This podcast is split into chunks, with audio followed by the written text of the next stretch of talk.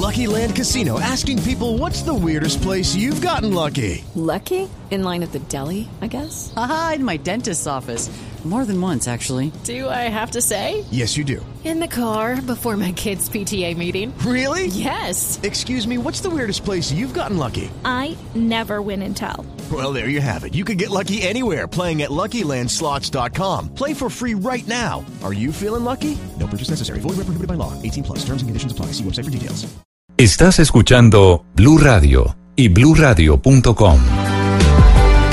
El fiscal que está manejando e investigando el caso de Génesis Rúa en el departamento de Magdalena es el doctor Vicente Guzmán, que ha recibido el informe de medicina legal confirmando que efectivamente Génesis fue abusada sexualmente antes de la asfixia y antes de que su cuerpo lo pusiera este hombre, este monstruo, en una hoguera.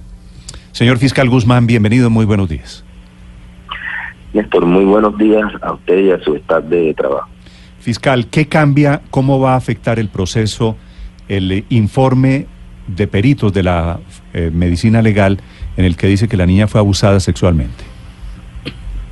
Bueno, a ver, eh, Julio, hay dos situaciones. Una, que ya el sábado se le había imputado el feminicidio agravado a esta persona. Frente a ese cargo, la defensa solicitó en el día de ayer que su defendido decidió allanarse.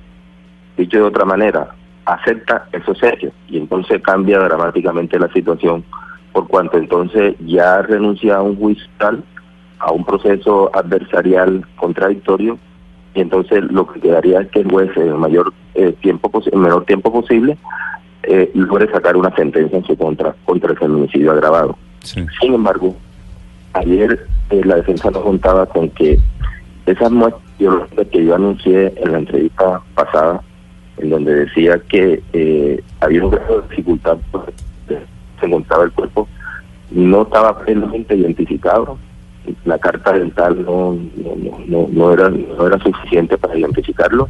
Entonces se logró con, con el Instituto Nacional de Medicina Legal, con un equipo de médicos forenses, de antropólogos y de genetistas, lograr identificar plenamente que se trataba de la niña Génesis, en primer lugar. Sí.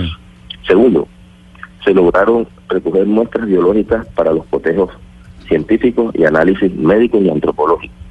¿Qué resultado arrojó eso? Que la el, fundado en la prueba genética se evidencia que efectivamente la niña eh, fue, fue vejada sexualmente. Hay una, una violación sexual y se puede afirmar a través de la, de la genética, del ADN, porque se encontraron eh, en las muestras semen y, y espermatozoide y que y que por ADN se logra establecer que es el Sí. de Doctor, el del doctor, perpetrador. doctor Guzmán, perdóneme, ahí le pido una precisión. Si el cuerpo, si este señor mete el cuerpo de la niña en la hoguera, supongo yo que el, el cuerpo, buena parte del cuerpo quedó calcinada. ¿Cómo logran determinar que hay semen o restos de espermatozoides? eh, en su cavidad en su cavidad genital en su cavidad en su cavidad genital porque eh, eh, eh, los órganos internos están en estado de, de cocción por, por el calor pero sí se los eh, fluidos y eso permite que se haga el cotejo genético Qué horror. Doctor Guzmán, y este hombre, habiendo una prueba científica, Arrieta, que, que es el autor de, de todos estos horrores, ¿por qué no acepta, por qué supone usted que él no acepta los cargos en este delito? Bueno, a ver, Julio, eh, eso eso es propio de, la condición humana. Yo sobre la base de la experiencia que tengo, porque yo fui fiscal delegado de tribunal y documenté a los paramilitares. en- Algunos de ellos no aceptaban, por ejemplo, yo tuve documenté el caso del oso de Marco Tulio Pérez Guzmán en la zona de libertad en Sucre y tenía 11 delitos sexuales y nunca los aceptó y eso le valió la exclusión del proceso de justicia. Es un tema eh, que como genera tanto rechazo, connotación, vergüenza, eh, hay, hay, hay muchas personas que reaccionan de esa manera. Es lo que yo, por mi experiencia, puedo, puedo decirte. Eh, probablemente él, frente a esa situación, eh, no. Y más sí el, de, el, del el de feminicidio agravado. Aceptan más fácil que son unos asesinos y no que son Sí. violadores. Ricardo. Sí, doctor Guzmán, Así es. con esta aceptación de cargos, Arrieta, el monstruo de fundación, pretende algún tipo de beneficio penal? ¿Podría en algún caso llegarse a dar? No, no hay ningún beneficio. Ahí la justicia pre- premial no, no, no opera. Los subrogados están prohibidos por la por la 1028, o sea, por el Código de Infancia y Adolescencia. Lo que podría él eventualmente tener frente a las condenas es una rebaja por por estudio y trabajo, no más, pero no no tendría no tendría ninguna opción de rebaja. Ahora bien, frente a la aceptación de cargo tendría muy pronto una en, en- en el tema feminicidio, pero en el de viol- en el de la violación, el del acceso canal violento, empieza entonces por ruptura de la unidad procesal un nuevo proceso por ese delito en donde eh, la fiscalía deberá demostrar con las evidencias físicas que tiene que él en grado de certeza que él es el responsable. Sí. y eso eso conllevaría a una pena que puede oscilar.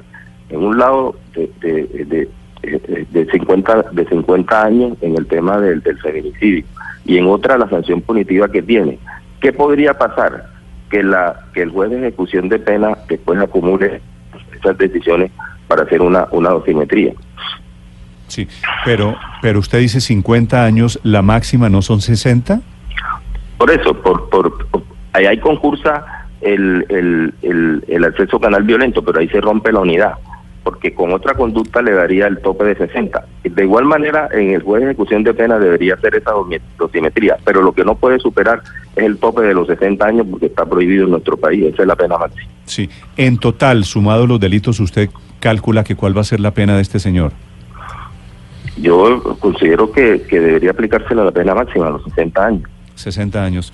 Doctor Guzmán, eh, el gobierno está pensando en la cadena perpetua para los violadores, ¿cierto? Para, para un caso típico como este. ¿Usted cree que Arrieta, usted que es una de las personas que más conoce en Colombia este tema de los delitos sexuales, ¿usted cree que la cadena perpetua es diferente a 60 años de cárcel para efectos de intimidación ante la justicia? Desde luego que sí, pero es un tema eminentemente constitucional, le habría que reformar la constitución. Yo, eh, Néstor, la verdad que toda mi vida, mis 34 años, yo empecé como defensor de familia nueve años en bienestar familiar y el resto en la fiscalía. Toda mi vida se la he dedicado al tema de, de, la defensa de los niños, niñas y adolescentes y el, de la explotación sexual. Entonces, eh, uno, la verdad que se le arruga el corazón y siente mucha tristeza con ese tema. Yo estoy trabajando ahora eh, una jornada, una operación que se llama La Noche de los Lápices, porque hemos evidenciado cantidades de abusos sexuales por parte de profesores en el departamento de Magdalena. Y vamos a trabajarlo y vamos a, a lucha frontal sobre ese otro otro delito que está oculto y que no no no, no se no se dice se visibiliza. Entonces eh, el tema de los de, de, de la, de los niños niñas adolescentes frente a las conductas punibles que se están se dan día a día y en la cotidianidad. Y, y frente a eso se amerita una política eh, yo diría que severa frente a esa frente a esa, ese tipo de conductas O sea, ¿usted está de acuerdo hoy con su experiencia, señor fiscal Guzmán? ¿Usted está de acuerdo con que se establezca la cadena perpetua para los violadores en Colombia? A ver, Néstor, eh, a veces eh, la, la, la, eh, volver severa las penas no resuelve. El problema es más de fondo. O sea, si uno quiere cerrar las brechas, las brechas sociales en, en este país, lo que se necesita es pedagogía. O sea, es un trabajo, eh, yo diría que, que, más de, de, pena severa es de hacer pedagogía, de enseñarle a los padres a cuidar a los niños, de visibilizar las conductas con de, de disuasión frente a, a esos atropellos y ese abuso que hay con, con, los menores. Yo siempre he creído en la, en la pedagogía y en la educación. Yo creo que ahí está la clave para nosotros poder hacerle frente a todas esas esos vejámenes que se están presentando contra la niñez de nuestro país. Sí. Sin lugar a dudas, esa es la solución a largo plazo, pero mientras tanto, y lo que le preguntaba a Néstor Fiscal, para efectos de intimidación, ¿es mejor la cadena perpetua que, por ejemplo, la posibilidad de contemplar una castración química, en su experiencia? Sí, no, yo pienso que la castración química eh, se descarta. Eh, de pronto, la, hacer severo las penas podría eventualmente frente a los perfiles y a la tipología de este tipo de conducta es que no haya la reincidencia, porque es que el otro problema que tenemos nosotros en ese tipo de conductas como en la violencia intrafamiliar que desemboca en feminicidio es la reincidencia por la misma estructura de la violencia intrafamiliar que es repetitiva y que la gente entra en una en una en unas en una en unas situaciones crónicas y malsanas. Entonces frente a eso eh, eh, podría ser una buena opción eh, para cortar o como como dice el fiscal general para hacer una disrupción cortar de un tajo eh, la posibilidad de que esas personas vuelvan nuevamente al medio social a, a delinquir ese podría ser podría ser una, una opción porque el tema es que la tipología de los de los de los violadores, de los abusadores sexuales está íntimamente ligado a la pedofilia, amor por los niños y es un tema eminentemente patológico y probablemente nuevamente reincida. Entonces volver a la calle una persona de esa implica probablemente que que vuelva a hacer lo mismo y recordemos que los derechos de las víctimas es verdad, justicia, separación y no repetición, como lo ha dicho la Corte Constitucional. Es fundamental que esa, esos hechos no se vuelvan a repetir. Bienestar Familiar dice que hay 9.000 casos como el de Génesis en lo corrido de este año, 9.000 niños que han sido violados. Doctor Guzmán, gracias por acompañarnos aquí en Blue Radio. Le deseo un buen día. A usted y a su estado de trabajo, gracias.